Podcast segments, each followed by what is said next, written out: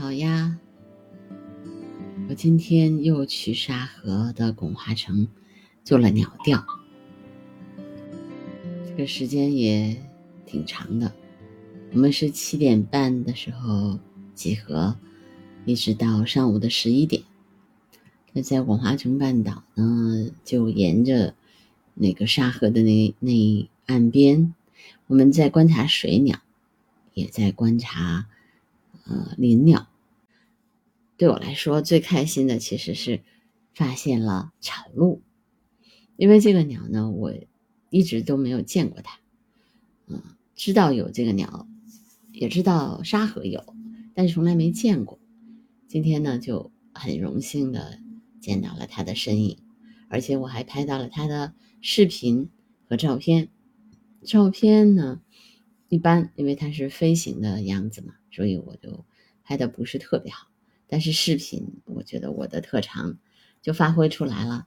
那它飞翔往回飞啊，整个沿着那个呃沙河的岸边在飞，还啊，这个过程我觉得非常的好，就让我了解了这种鸟类啊。草鹭呢，因为嗯大家可能知道的也不是很多，我呢其实对它。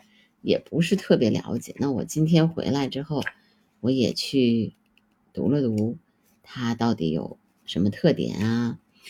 嗯，它的特长是，它主要是在北京怎么去繁殖的？那我也跟大家做个分享。这个草鹿呢，是大型而纤细的鹿，就是它比较的细，嘴是黄色的。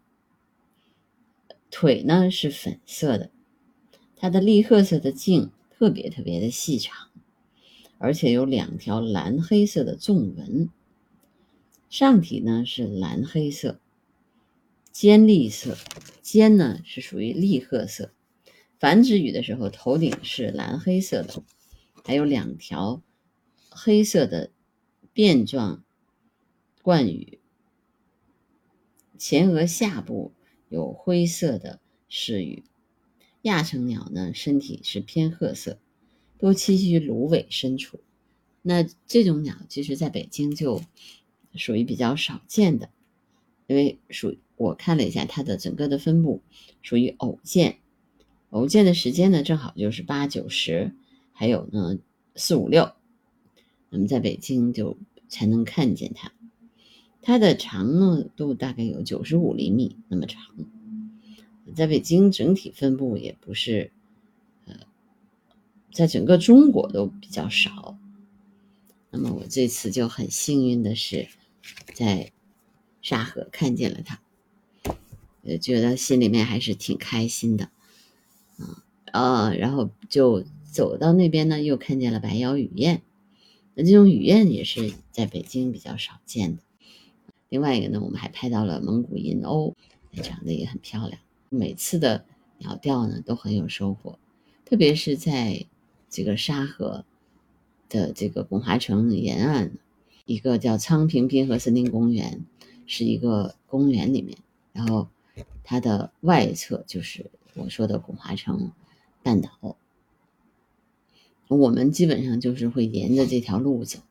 你也可以看见很多的昆虫嘛，比如说虫、虫类，还有蜻蜓，一些真菌就在树木当中生长，这些都是我们调查的一个内容。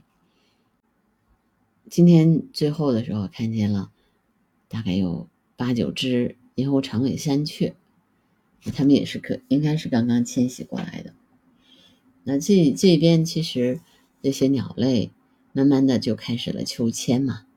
所以东亚石鸡呀，嗯，黑喉石黑喉石鸡，包括红喉吉翁，那就是我上次在北在沙河看见的鸟，今天又看到了。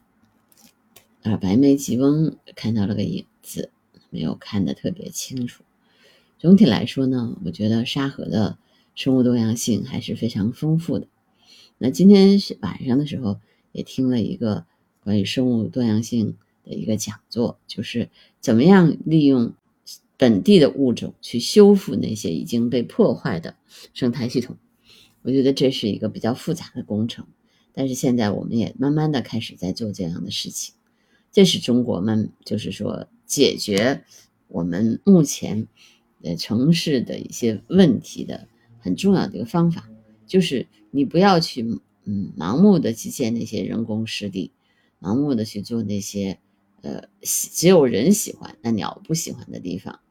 否否则的话，其实你建了湿地公园，但是你那湿地公园没有鸟，只有人走的路，那么只有那些比较单调的植物，其实对于生物多样性也没有任何的好处。那现在我觉得北京已经开始把鸟类的这个物物种分布列入了它的那个城市规划当中，我觉得这都是一个特别好的一个变化。嗯，我今天呢，其实也在还在看这本书。叫八堂自然课，那因为今天在讲鸟类的鸟调的事儿，所以我就先不讲这课了。我决定，呃，到了明天我再来把这一课继续给大家分享，好吗？